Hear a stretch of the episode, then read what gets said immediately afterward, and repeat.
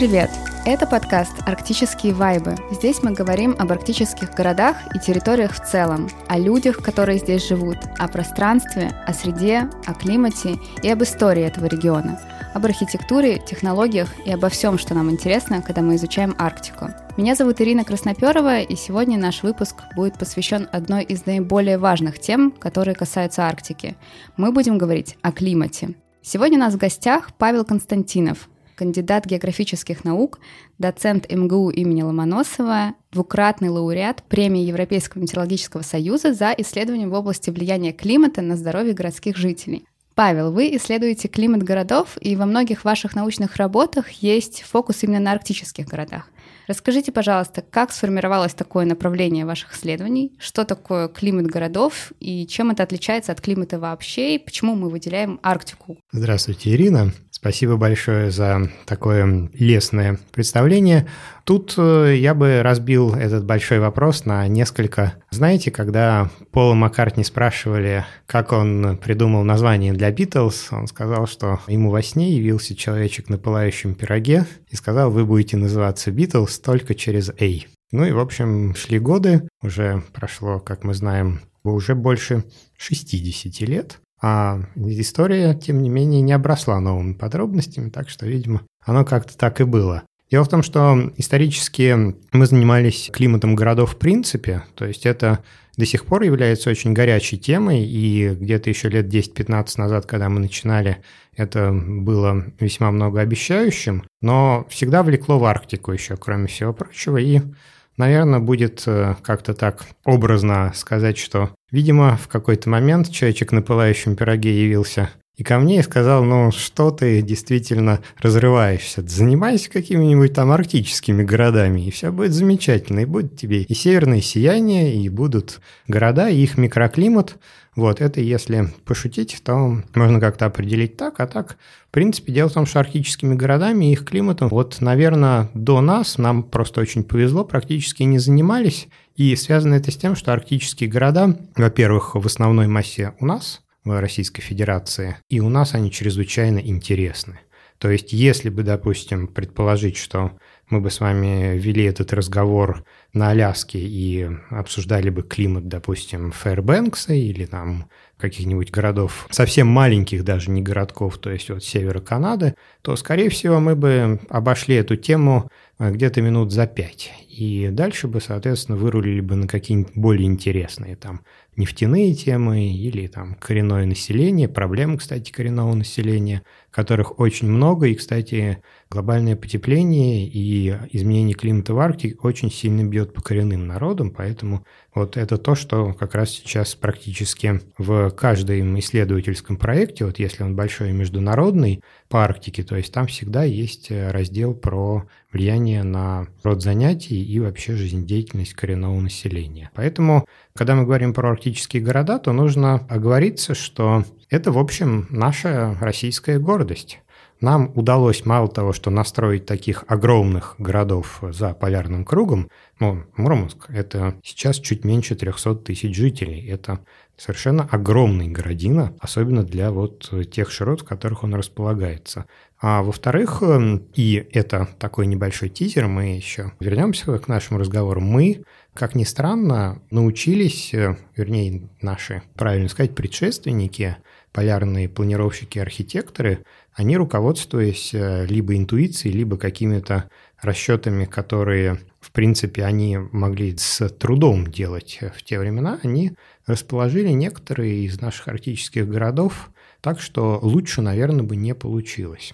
Если мы, допустим, посмотрим для сравнения, как располагались э, города в Западной Европе, в Северной Европе или на североамериканском континенте, мы увидим, что там некоторые решения, они дали свои очень негативные последствия вот к текущему моменту. Мы, конечно, тоже не безгрешны. Все экологи всего мира знают, что Норильск был в какое-то время самым загрязненным городом мира. Он город, он большой, он в Арктике, Но для других городов у нас э, были применены очень интересные и очень перспективные для того времени, это первый половина 20 века, решения. Но вы имеете в виду архитектурно-планировочные? Я имею в виду вообще идею построить, например, город. Ну вот будем говорить про один из городов, который мне близок, и это пятый по-моему, сейчас в ранжированном ряду самых крупных арктических городов мира. Это научная столица Кольского полуострова, город Апатиты.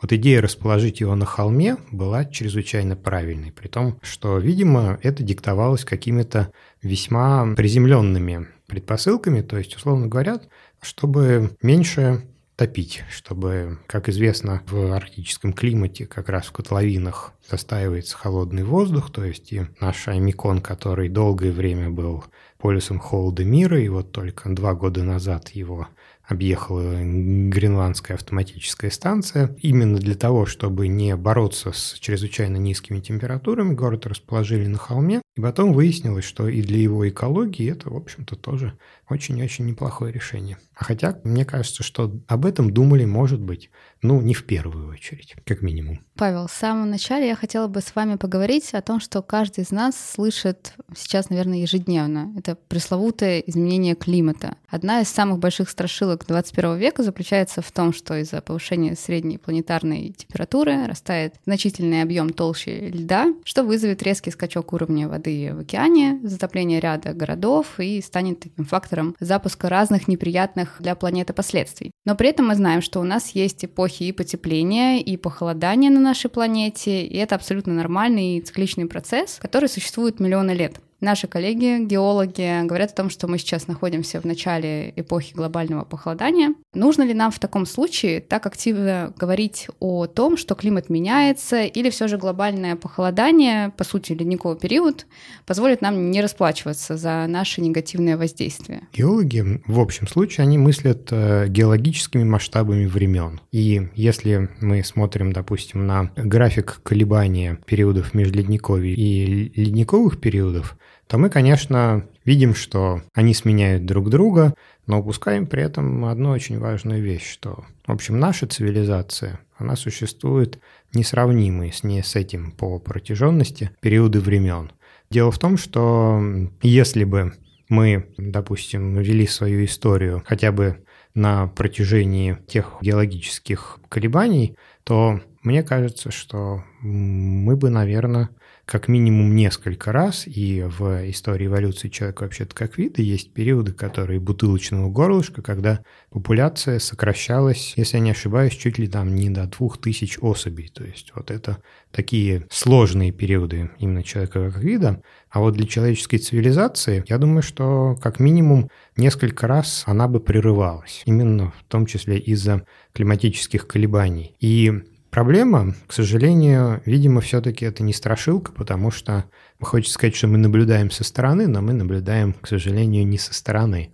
Мы находимся в периоде необычайно интенсивных изменений климата за очень короткий период. То есть вот тот градус, на который, ну, чуть менее планета потеплела за последние сотни лет, это чрезвычайно сильные темпы изменения глобального климата. То есть те допустим, колебания ледников и межледниковий, оно, в общем-то, оперирует гораздо меньшей интенсивностью смены и гораздо большей протяженностью. И вот та разбалансировка климатической системы, про которую сейчас все говорят, от активистов до экономистов и даже биологов, поскольку это, естественно, влияет на устойчивость различных видов, вот она именно опасна тем, что на нашу достаточно уязвимую сейчас цивилизацию, а чем выше развита цивилизация, тем она более уязвима к различным природным опасностям, как раз на нее сейчас оказывается, может быть, наибольший климатический прессинг, чем, наверное, вот за все время существования современных цивилизаций. Потому что были цивилизации, которые, в общем-то, прекратили свое существование именно из-за климатических изменений. Так, например, коллапс акадианской культуры, то есть это приблизительно 4000 лет до Рождества Христова, вот как раз э, ее угасание и было связано с изменением климата в сторону засушливости. Несколько десятилетий повторялись и усиливались условия с недостатком влаги. И в итоге, естественно, из-за краха и земледелия, и, видимо, соответственно, торговли, цивилизация пришла в упадок. То есть такие истории мы, в общем-то, знаем. И если мы понимаем, что тогда это было региональное изменение климата, которое вот по достаточно узкому миру ударило таким серьезным способом, то вот сейчас это все, можно сказать, может распространиться на глобальный масштаб.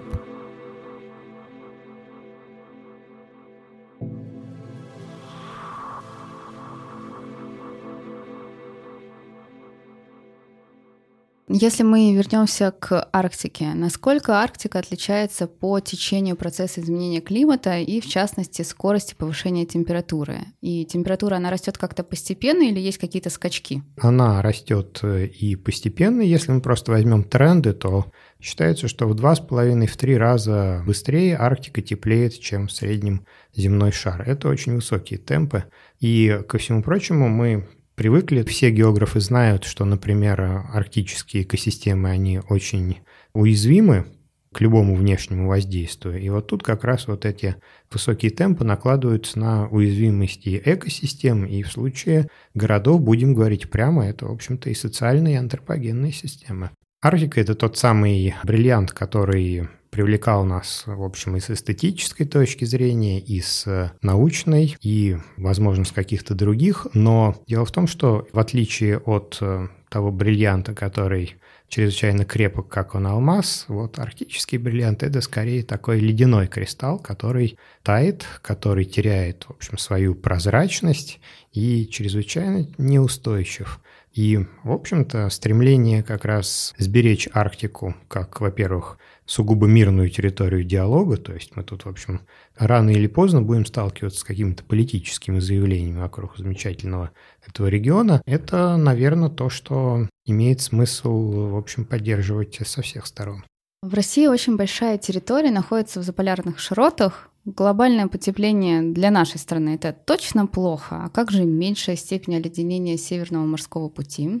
Ну, вот тут вот меня, может, поправят экономисты, но, насколько я понимаю, для того, чтобы наладить именно движение по Северному морскому пути хотя бы, может быть, в несколько раз менее интенсивное, как оно идет по Суэцкому каналу, для этого потребуются даже не годы, а десятилетия. Как я понимаю, проблемы страховки грузов, которые, допустим, пойдут теоретически из Японии в Северную Европу, вот эти все контракты, они заключаются на десятилетия, и они вот, если, допустим, сейчас по щелчку пальца добрый волшебник, добрый климатический волшебник освободит нам Северный морской путь ото льда, не создав никаких других вот природных проблем, то прежде чем поток грузов туда перетечет, пройдет очень и очень приличное количество времени. Но и проблема заключается в том, что он не очищается вот так вот в момент. То есть это могут быть допустим, если мы пофантазируем на, на середину 20 века, это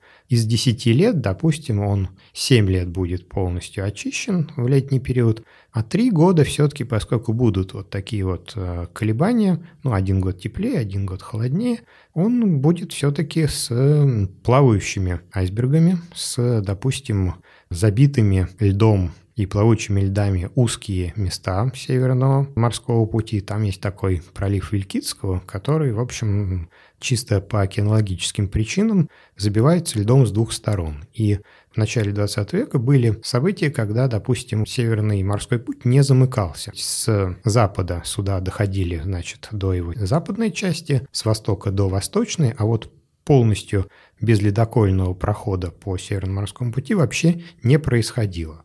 И вот э, если такие места, на самом деле, они хоть раз забьются льдом, и это остановит весь поток грузов, это приведет, в общем, к некоторым финансовым потерям тех э, компаний, которые будут им пользоваться, чего, в общем-то, конечно, многие боятся. Ну и потом, э, это если вот Северный морской путь мы рассматриваем как такую самоценность которая, вот, допустим, спасет нас и как страну, то есть и привлечет, допустим, огромное количество финансирования, транспортный такой вот коридор. Второй момент, что открытие Северного морского пути, в общем-то, наверное, каким-то образом будет сопровождаться с регулированием рыбной отрасли То есть, если там будут идти проводки контейнеров, то, соответственно, уменьшится количество вылавливаемой рыбы. К 2050 году, мне кажется, продовольственный кризис, он, в общем, сильно нас не отпустит, как планету в целом. Плюс к этому различные экологические проблемы, которые, мы понимаем, вызывают за собой огромное количество нагруженных контейнеровозов, которые идут по какому-либо маршруту. Тут очень много всяких «но». То есть, в принципе, есть очень такие взвешенные оценки, аккуратные, которые делали с одной стороны климатологи, а с другой стороны им подрезали крылья экономисты, в которых вот я много видел, что, в общем, так скажем, открытие Северного морского пути и прибыль от этого ощутимая, она, в общем, отодвинута где-то на вторую половину 21 века. Где-то 30 лет еще, в общем, уверенного такого движения, как по Ленинскому проспекту города Москвы, наверное, еще не будет. Ну, 30 лет — это все-таки небольшой срок. Но для того, чтобы ожидать нового притока средств, вообще мы прекрасно понимаем, что горизонт планирования на самом деле у нас сейчас в стране, он, в общем-то, если бы осуществлялся на 30 лет, то многие процессы у нас протекали бы гораздо лучше. Поэтому, если кто-то хочет вложить деньги в акции Северного морского пути, условно говоря, завтра или на будущий год, то, в общем-то, возможно, идея очень перспективная, но придется несколько десятков лет подождать. Обидно. Потепление в Арктике приведет к затоплению Венеции или все-таки нет?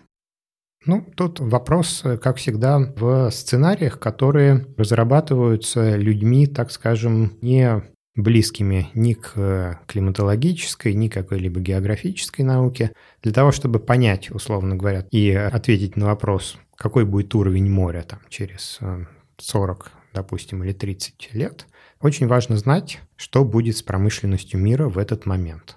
И вообще, что произойдет? Например, когда наши научные предшественники думали о том, какой может быть 21 век, то, в общем, один из сценариев, как это не грустно и не печально, он предусматривал, в общем-то, ядерный конфликт. То есть, что будет вот после него, как будет развиваться медицина, какая будет экономика, насколько серьезный будет откат, например. Если произойдет ядерная зима, то это совсем конец или все-таки еще нет.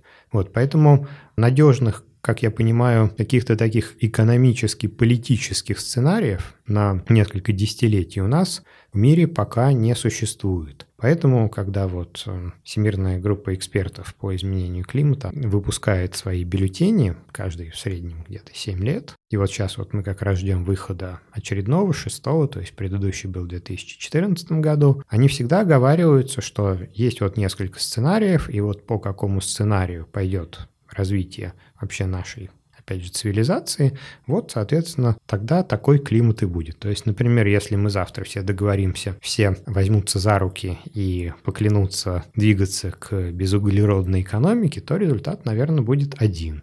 Если, допустим, а, будет э, даже не однополярный мир, а мир, в котором практически не будет существовать институтов э, типа Организации Объединенных Наций, то есть государства не смогут между собой никаким образом договариваться. Ну, в принципе, в мировой истории такие моменты были, то результат будет гораздо более печальный, потому что выбросы сразу взлетают, увеличение количества парниковых газов, оно, в общем, накручивает свой углеродный негативный импакт в несколько раз. Но вот если мы между этими двумя сценариями сделаем еще два таких более вегетарианских, то есть там, если вот все-таки на самом деле не все страны перейдут на безуглеродную экономику, или если там, значит, все-таки останется кто-то, кто сможет договариваться, то вот, в принципе, из этих сценариев можно будет как бы и выбирать, чего стоит бояться и к чему стоит стремиться. Поэтому, когда мы говорим о том, что климат, в принципе, он меняется, важно бы, я для наших слушателей, наверное, бы выделил следующее. То есть все, что мы можем сейчас сделать для климата будущего, мы почувствуем, опять же, через где-то 20 плюс лет. Любые решения, которые мы принимаем сегодня, они, в общем-то, в основном для наших детей, внуков там и, в общем-то, последователей. Именно насладиться последствиями своего правильного решения в течение как минимум следующего десятилетия, скорее всего, не получится, потому что климатическая система чрезвычайно инерционна. Мы сейчас пожинаем плоды, вот, может быть, довольно легкомысленного отношения, которое, может быть, было в одних странах вынужденным, да, в других, соответственно, наоборот, это было некоторым таким излишеством, то есть, ну, мы пожинаем это все сейчас. И если мы вот э, мир, в котором изменение климата не превышает полтора градуса, к которому стремятся все зеленые, то есть к которому нас призывают, в общем, активисты, сейчас, в общем, считается, что полтора градуса – это идеально, но вот реально, если получится удержать в пределах рост средней глобальной температуры в пределах полтора-два градуса, то это, в общем, будет, наверное, очень серьезный мировой успех человечества как э, общей силы.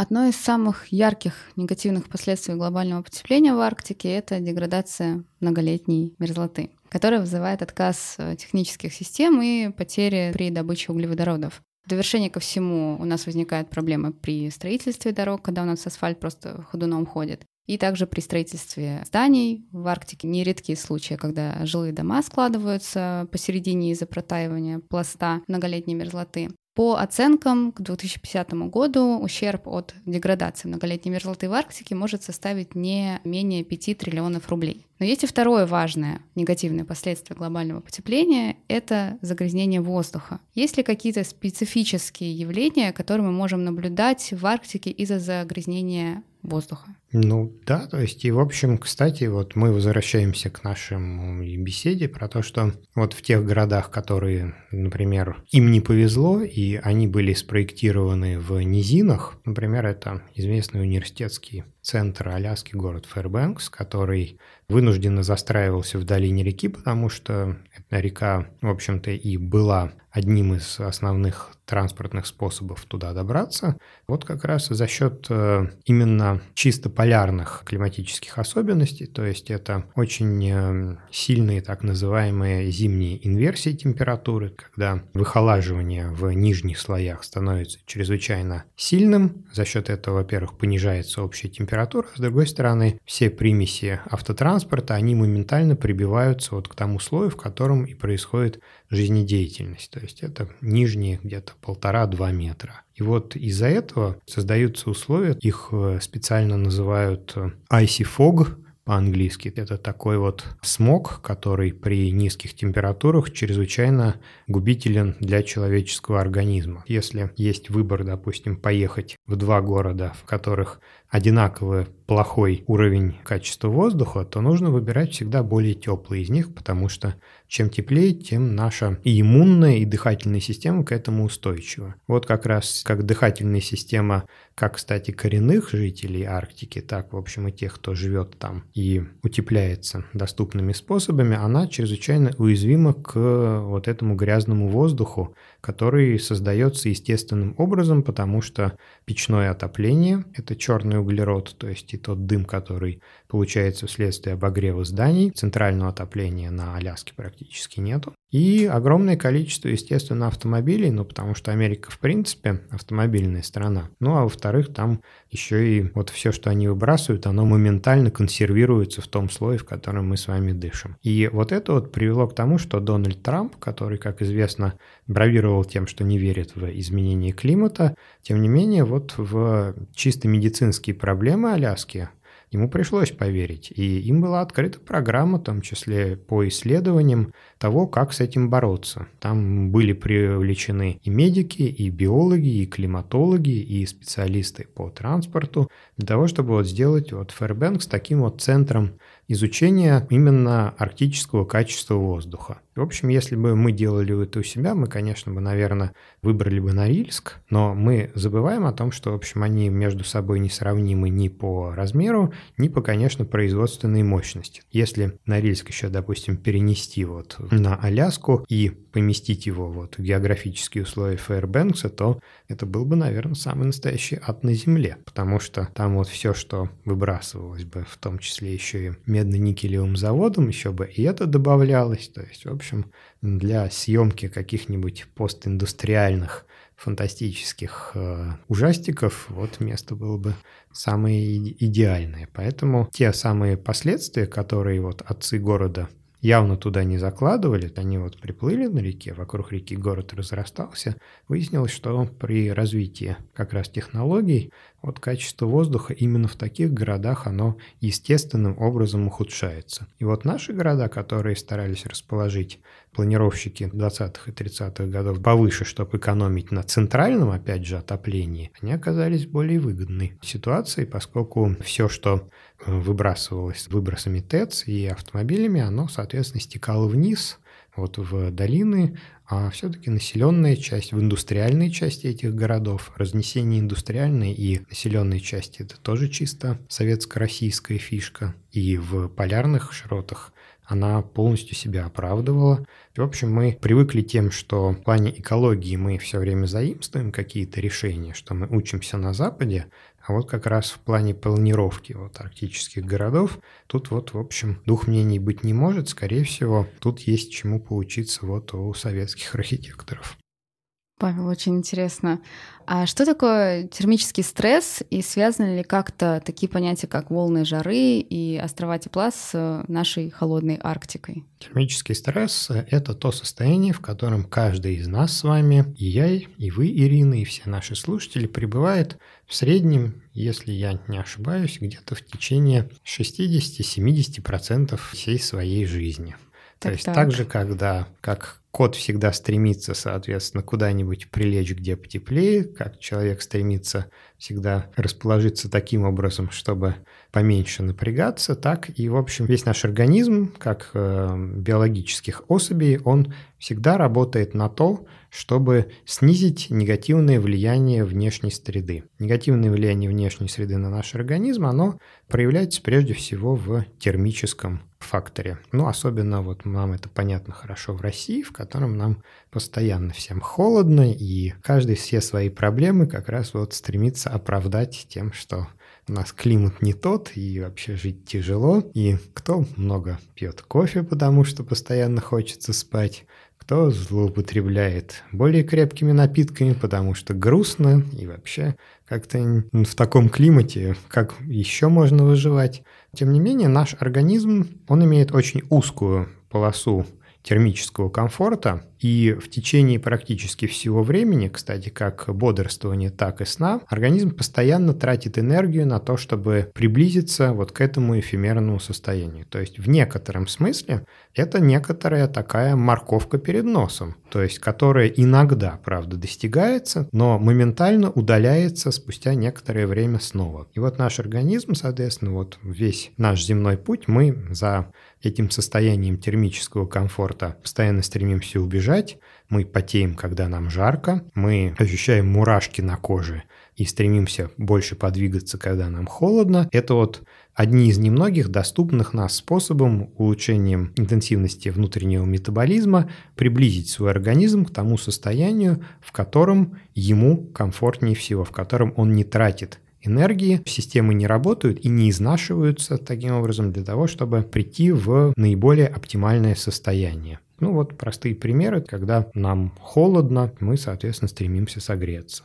Когда нам тепло, мы, соответственно, стремимся охладиться. Если мы в этот момент ничего не способны применять никаких решений, но вот мы привязаны к стулу, да, наш организм все равно будет пытаться к этому состоянию приблизиться. И вот эта вот извечная борьба в течение всей жизни за приближение к термическому комфорту, чем успешнее она идет, тем дольше, здоровее и счастливее наша жизнь. И с изменением климата как раз одна из проблем в том, что ну, вот люди, которые были привычны к борьбе в одной зоне обитания, они внезапно оказываются, не хочется прибегать к аналогиям, как, соответственно, рыбы, которые вынимают из воды, но они попадают э, в достаточно короткий период за условия, к которым их организм, в общем-то, был не очень привычен.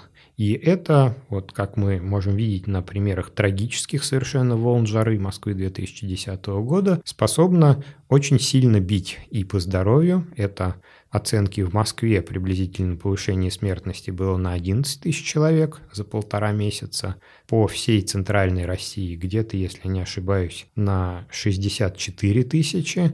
И если абсолютно цинично выразить это в экономических потерях, это около полутора процентов ВВП, в общем, за такое вот жаркое лето. Если раньше, когда наши, опять же, предшественники осваивали Арктику, они прекрасно отдавали себе отчет, что там их ждет практически постоянный холодовой стресс, когда главное не замерзнуть, и они к этому были готовы, то сейчас вот на Россию в связи с изменением климата и на южные регионы, и на крупные города наступает тепловой стресс, к которому, в общем, ни мы не готовы, в том числе и ментально. Давайте вспомним наши замечательные русские поговорки.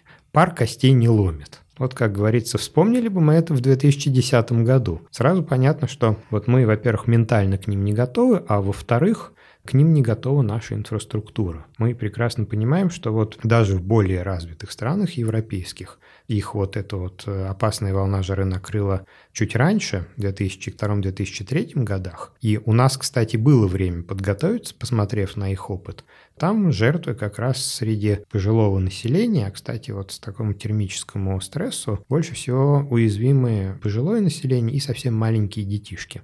Четко я с точки зрения биологии вот объяснить не могу, но с пожилыми с ними все понятно, да, сердечно-сосудистая система изношена, то есть уже устойчивость не там, а вот с э, младенцами тут вот все, наверное, немножечко более сложнее.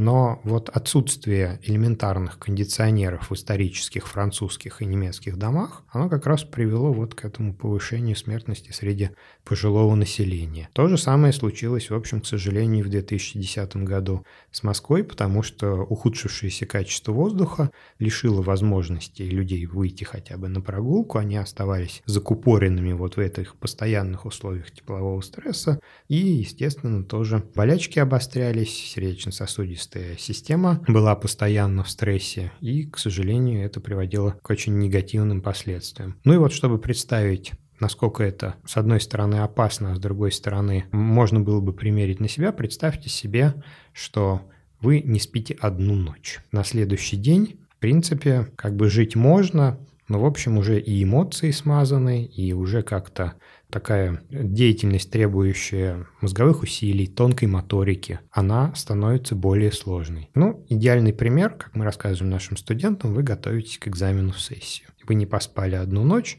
следующую ночь вам кажется, что вы все можете, но на самом деле уже немножко похуже. Вы не спите вторую ночь. На третьи сутки уже вы являетесь такой бледной копией себя и, скорее всего, например, за руль уже не сядете. Здесь мы имеем дело с ментальной усталостью, с усталостью нервной системы. Точно так же на нашу сердечно-сосудистую систему воздействуют э, попытки спать при более высокой температуре, чем нам генетически свойственно. То есть для европейцев она оценивается где-то в районе 23-25 градусов. Если вы, допустим, летом засыпаете при температуре плюс 30, то ваша сердечно-сосудистая система абсолютно не релаксирует в ночной период. Таким образом, с каждым новым днем вот этот вот стресс сердечно-сосудистой системы из-за тепла усиливается, и исследования показывают, что даже для абсолютно здорового человека после недели вот такой вот условно говоря, попытки спать в предбаннике теплой сауны, они в течение недели приводят э, к очень сильному повышению вероятности теплового удара, инфаркта, инсульта и прочих проблем. И вот когда климат дарит нам эти так называемые тропические ночи. Это специальное название, которое придумали климатологи для обозначения ночей, в которые температура не понижается ниже, там, в зависимости от 20, 23 или даже 26 градусов. Вот статистическая повторяемость тропических ночей на территории России, она неуклонно растет. И это, в общем, очень плохо влияет на наше с вами здоровье и продолжительность жизни.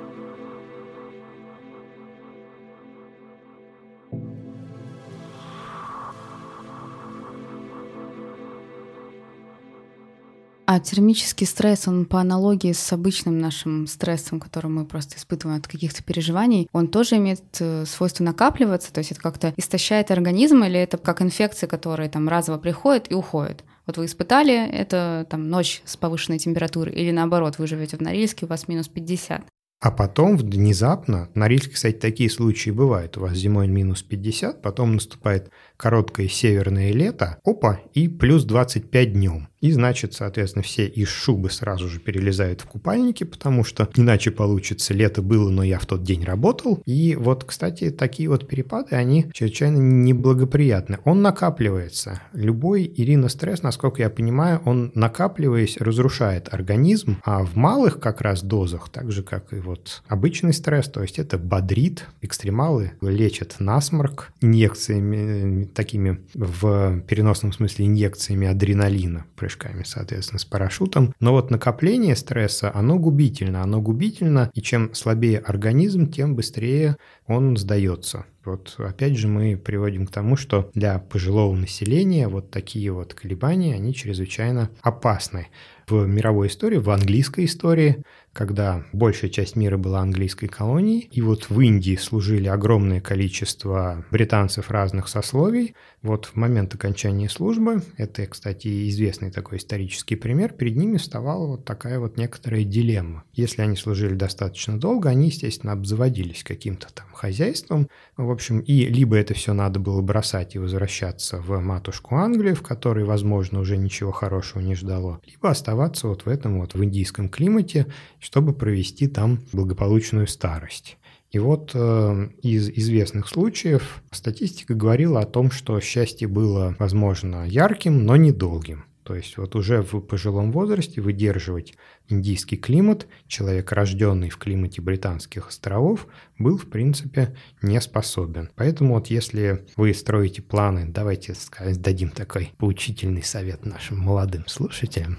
Вот если вы строите планы о том, что, допустим, создать свой первый миллиард до 50 лет, а потом его прокутить на Гавайских островах или где-нибудь еще потеплее, то вот я хочу сказать, что, наверное, уезжать лучше на Гавайи прямо сейчас. Ну вот когда коронавирус, конечно же, нас отпустит. Вот потому что в противном случае счастье, возможно, будет ярким, но очень недолгим. Идея о том, чтобы провести остаток жизни в жарких странах человеку, рожденному в северном климате как раз по причине и адаптированности к термическому стрессу, и по причине других э, медико-физиологических причин, скорее всего, не получится.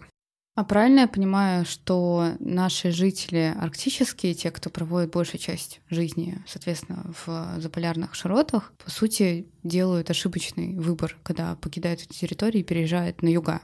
Знаете, я об этом долго думаю. А, вы не первые, кому после разговоров о термическом стрессе эта идея приходит в голову. Тут э, я надеюсь, что все-таки наши юга, Ростов-на-Дону, Краснодарский край или Центрально-Черноземный район, это все-таки, конечно, слава богу, не Индия. Все-таки зима там достаточно ощутимая, ну а несколько таких вот летних дней, в общем, их можно как-то там, особенно если люди переезжают, в общем, уже с достаточно налаженным бытом, то есть, ну, в общем, как бы кондиционеры, я думаю, они все-таки способны себе поставить, а вот э, британские-то военнослужащие 19 века могли максимум там на слугу с опахалом рассчитывать, то есть это как говорится, все-таки немножечко другое. Вот поэтому, когда мы говорим о том, что термический стресс, он является определяющим как для жителей средней полосы, так и для Арктики, то, в общем, мы рассуждаем о том, что нужно вот наше здоровье в период изменения климата, оно подвергается еще атаки с одной неожиданной стороны, которой, в общем, мы никогда не были готовы.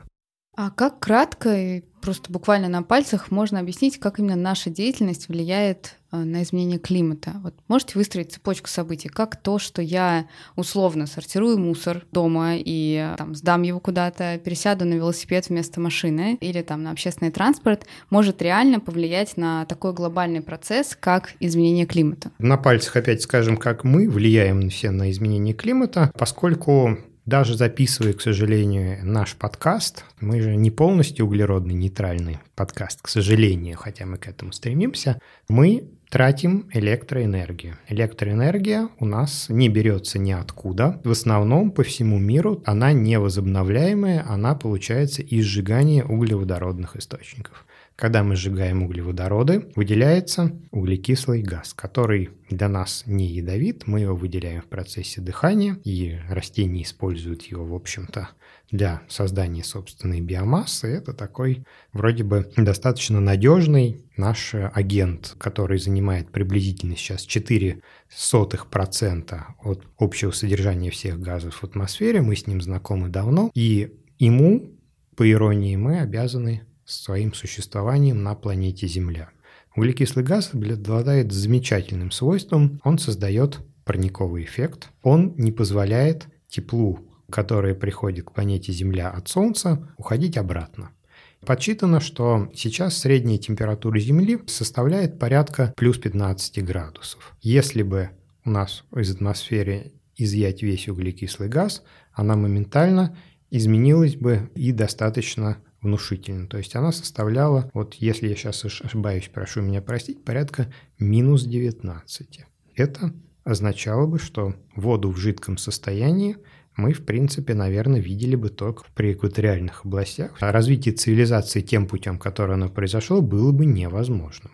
То есть мы обязаны углекислому газу, с одной стороны, своему успеху как вида на планете Земля, с другой стороны, нагнетая его дополнительную концентрацию путем сжигания достаточно надежно законсервированных в недрах Земли как в нефти, так и в природном газе а ископаемых, мы усиливаем вот это воздействие его как парникового газа, и температура начинает расти. Температура растет, и с одной стороны, как мы привыкли думать, это приводит к освобождению Северного морского пути, к таянию ледяных шапок Гренландии и Антарктиды. Но если бы все было так просто, то мы могли бы у себя в Москве сильно не переживать. Ну, господи. То есть даже если все ледяные шапки стают, находясь на абсолютной высоте над уровнем моря, ну вот мы сейчас находимся в центре, это где-то приблизительно 150 метров, все равно бы нас бы не затопило. Но трагедия в том, что уже последние 20 лет достаточно надежно, спасибо великим климатологам за то, что проработали эту тему еще до того, как мы об этом начали задумываться, это ведет к увеличению количества неблагоприятных погодных явлений. То есть чем больше разогрета Земля, тем больше сильных дождей, градов, волн жары, наводнений и прочих, прочих неприятных последствий гидрометеорологической природы. И вот выясняется, что для России, похоже, это самая большая проблема, которую несет с собой глобальное потепление. И причина тут, во-первых, с одной стороны, что у нас к этому не готова инфраструктура. Как мы знаем, у нас где тонко там рвется, в том числе из-за того, что подтаивает мерзлота, у нас рвутся, в общем-то, и все те самые трубопроводы, которые и создают, в общем-то, наш основной экспортный продукт. К сожалению, на самом деле мы вот, ну, для некоторых, конечно, к счастью, но в целом мы экспортируем не высококачественную, допустим, какую-то продукцию ни машиностроения, ни электроники, мы экспортируем с сырье, и вот это как раз даже для тех, кто экспортирует сырье, это огромная проблема, потому что трубопроводы рвутся. То есть если, как вы правильно сказали, разрывает здание, то разорвать трубопровод по движке многолетней мерзлоты абсолютно несложно. И вот с одной стороны у нас под ударом находится инфраструктура,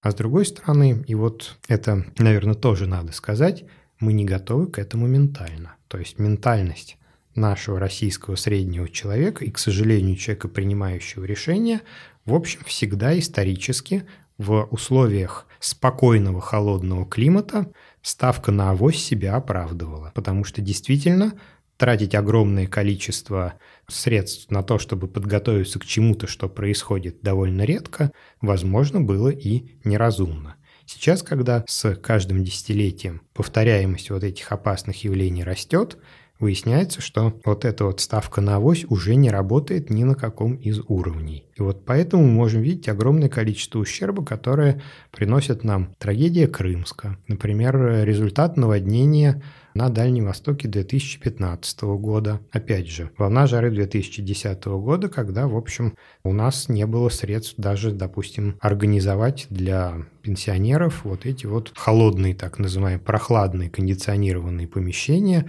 и к этому пришли только уже ближе к концу вот этого полуторамесячного периода. Вот это вот все, это естественным образом выпускалось, вот как мы же всегда жалуемся, что у нас холодная страна, у нас огромное количество проблем с тем, что не хватает солнечного света, люди в депрессии и так далее. Так вот, выясняется, что это уже в условиях нового климата не работает. То есть нужно менять не только принципы организации инфраструктуры, промышленности, медицины, кстати, но и, в общем, э, способ мировоззрения. То есть в этом, наверное, единственный способ прийти к успеху в этих тяжелых условиях бушующего климата. Ну и вот если мы обратимся к тому, что как э, академик Обухов, который, кстати, являлся одним из таких вот э, столпов именно климатологической науки, он вот характеризовал очень емко это словами, что климат становится более нервным. Вот. И на того, чтобы представить себе проблему, мне кажется, это идеальные слова.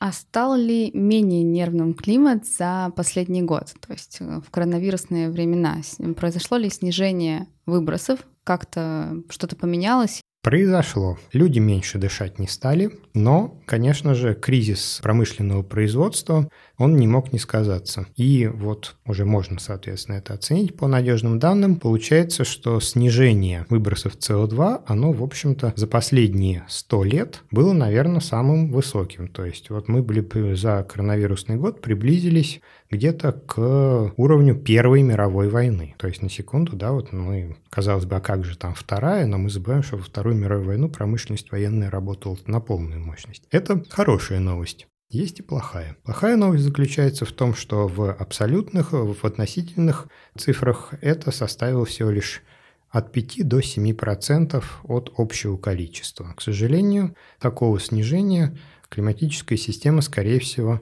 не почувствует. Но, как говорится, вот одной из забавных подробностей стало то, что немного ухудшились в 2020 году прогнозы погоды, потому что, например, огромное количество информации, которая приходила с воздушных судов, самолет же, помимо всего прочего, это еще и напичканный огромным количеством метеодатчиков такой снаряд, который десятками тысяч постоянно то взлетают, то садятся и создают огромный вот этот вот банк данных о состоянии атмосферы, который совместно с другими вот этими источниками данных замешивается в сложные системы. Вот, в общем, и позволяет делать достаточно качественные прогнозы погоды, и выяснилось, что вот убрав и вынув вот этот вот кирпичик из основания, который, в общем-то, отвечал где-то за 10% данных, вот где-то на эти 10% качество прогнозов и просело. То есть если раньше считалось, что вот пролет хорошего прогноза в хорошей метеослужбе, а в России, кстати, относится все-таки к первой пятерке, то есть это где-то в среднем ошибка раз в месяц, то есть 95-97%, вот в коронавирусный период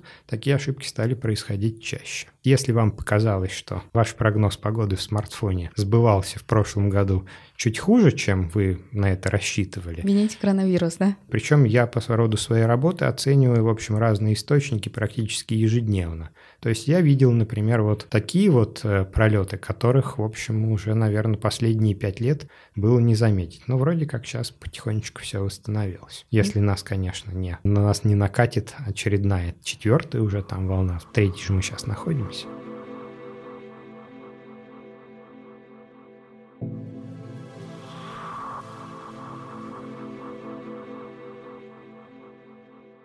Падеж оленей – это тоже последствия изменения климата или нет? Скажу для всех тех, кто нас слушает, это речь идет о событии, э, насколько я помню, середины как раз второй декады 21 века, когда именно вот падеж оленей в российской Арктике из-за эпидемии сибирской язвы, во-первых, сильно ударил по оленеводству, а во-вторых, сильно ударил по всем отдыхающим, потому что никаких ягод собирать в тундре в этот год э, было запрещено. То есть вот все, кто выезжал, то есть там грибы, ягоды, как известно, тундровые ягоды – это, в общем, мы единственная, наверное, страна мира, в которой такое огромное количество названий для ягод, которые растут в северных условиях. Вот попробуйте, например, перевести, значит, вот так сходу любое название ягоды англичанину, скорее всего, у вас возникнет когнитивный диссонанс, потому что огромное количество и красных, и черных ягод, которые, в общем-то, у них сливаются в одно, вот оно является нашей, наверное, может быть, национальной гордостью. Так вот, вот этого всего люди были лишены, и причиной было как раз вот именно эпидемия этой сибирской язвы, с одной стороны,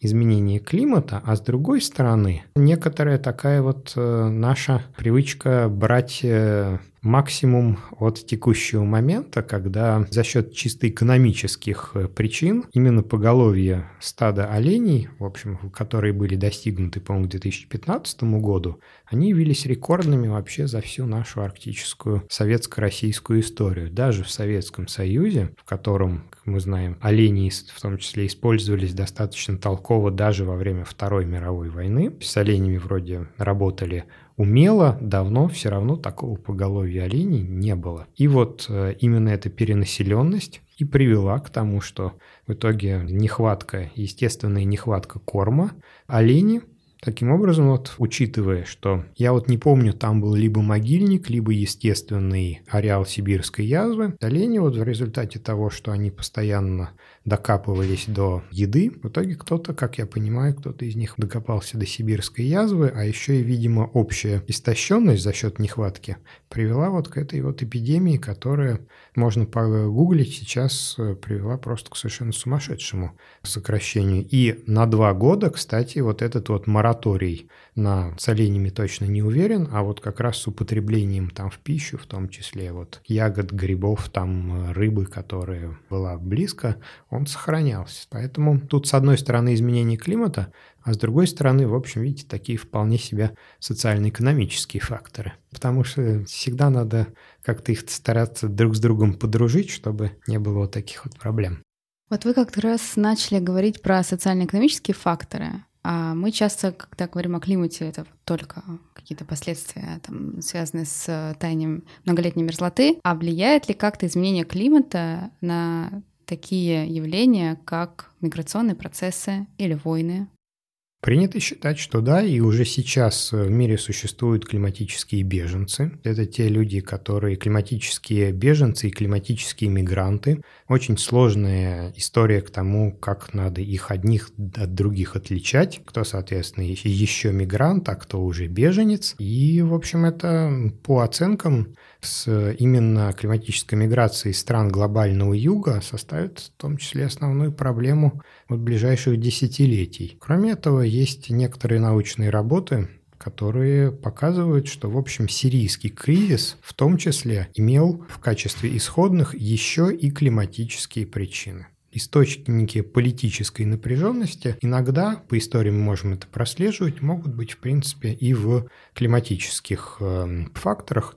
То есть, например, когда вот э, долгое время, допустим, не урожай, население голодает, и в определенный момент когда терпение заканчивается, достается люди, лицам, принимающим решения. Вот, например, такая же история нашей российской практики, она, в общем, связана была с последними годами царствования Бориса Годунова. Как сейчас считается, достаточно прогрессивные принимаемые им решения, они были обречены на неуспех, потому что как раз вот чисто климатический период оказался очень неудачным, и никто уже не разбирал, то есть в чем была причина голода. В том, что неправильный царь или в том, что уменьшение количества солнечной радиации, приходящей тогда на Землю, оно сильно уменьшилось. Вот э, это один из примеров, когда климатические факторы, они подвергают к изменению в том числе политического строя. Все конфликты, в том числе и региональные, они таким образом ведут, конечно же, к появлению беженцев в прямом смысле этого слова. Мы все знаем Грету Тунберг, девушку, которая прославилась на весь мир, наверное, это хайп или разумный акционизм? Я вот сейчас э, пытаюсь ответить, э, Ирина, на этот вопрос, сразу думаю, а удачный акционизм все-таки без хайпа возможен ли он или нет? Потому что, с одной стороны, если мы отделим эмоции Греты от того, что она продвигает, вот, от постулируемых ею положений, в общем, Нужно сказать, что они практически все научно обоснованы. Грета базирует свои э, выступления на научной основе как раз вот э, докладов IPCC, вот этой вот международной группы экспертов по изменению климата. В этом плане она замечательно подкована. Многих людей раздражает эмоциональность, с которой Грета это делает. Многих раздражает ее возраст. Многих раздражает ее образ, типа, и она будет нас учить что-то в этом духе, но если мы отрешимся от эмоций и посмотрим исключительно на то, что Грета говорит, то есть посмотрим на эти постулаты, написанные на бумаге, то, в общем, это будет вполне справедливые. Ну и чисто эмоционально, как я уже говорил, в принципе, поскольку климат будущего – это решения, которые будут приняты сегодня, вполне понятно желание юного поколения то есть молодость, как мы знаем, у нас по теперь до 45 лет, поэтому я говорю именно вот это вот беспокойство именно юного поколения о том, что на их долю достанутся одни проблемы за счет того, что кто-то в свое время не смог отказаться от э, каких-то экономических преимуществ. Вот мне чисто эмоционально вполне понятно и по разуму тоже, потому что действительно, чем меньше мы думаем о климате сегодня, тем больше мы перекладываем на плечи последующих поколений. То, что последующие поколения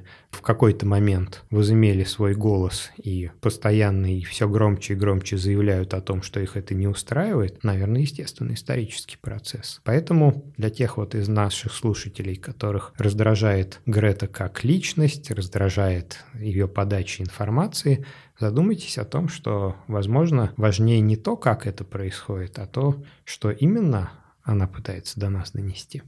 Павел, чего мы не знаем об Арктике? Мы, наверное, мне кажется, не знаем об Арктике того, почему она нас туда манит. Мы не можем разложить мне кажется, этот процесс на рациональные составляющие. С одной стороны, там холодно, Олени, как мы знаем, болеют сибирской язвой. Плюс еще вот эти вот экологические проблемы, особенно в городах, и особенно зимой. А летом, как известно, там огромное количество этой летающей мышкары, а количество отдыхающих туристов и исследователей, которые в эту Арктику просто ломятся, их количество только растет. Вот решение этой загадки, мне кажется, не знаем не мы, хорошо, если знает сама Арктика. Тогда у меня к вам последний вопрос. В чем смысл Арктики? Смысл Арктики, наверное, все время демонстрировать человеку, потому что вряд ли кто-то, кроме человека, задумывается о ее смысле, наверное, демонстрировать человеку, что есть те места, в которых он может проявить свои лучшие качества. Потому что, ну вот, все мы слышали много раз о том, что именно там в суровых условиях проверяется дружба, любовь, трудолюбие, там, человеческий стержень, огромное количество других каких-то человеческих качеств. Но вот Арктика, она позволяет нам, в общем, реализовать все самое лучшее в себе, потому что других каких-то таких вот причин, по которым здоровые, богатые, как минимум обеспеченные, молодые, старые, совсем юные люди лезут померзнуть в красных куртках и посмотреть на северное сияние я вот как-то себе не вижу. Да. Наверное, как-то так. Арктика, ты довольна?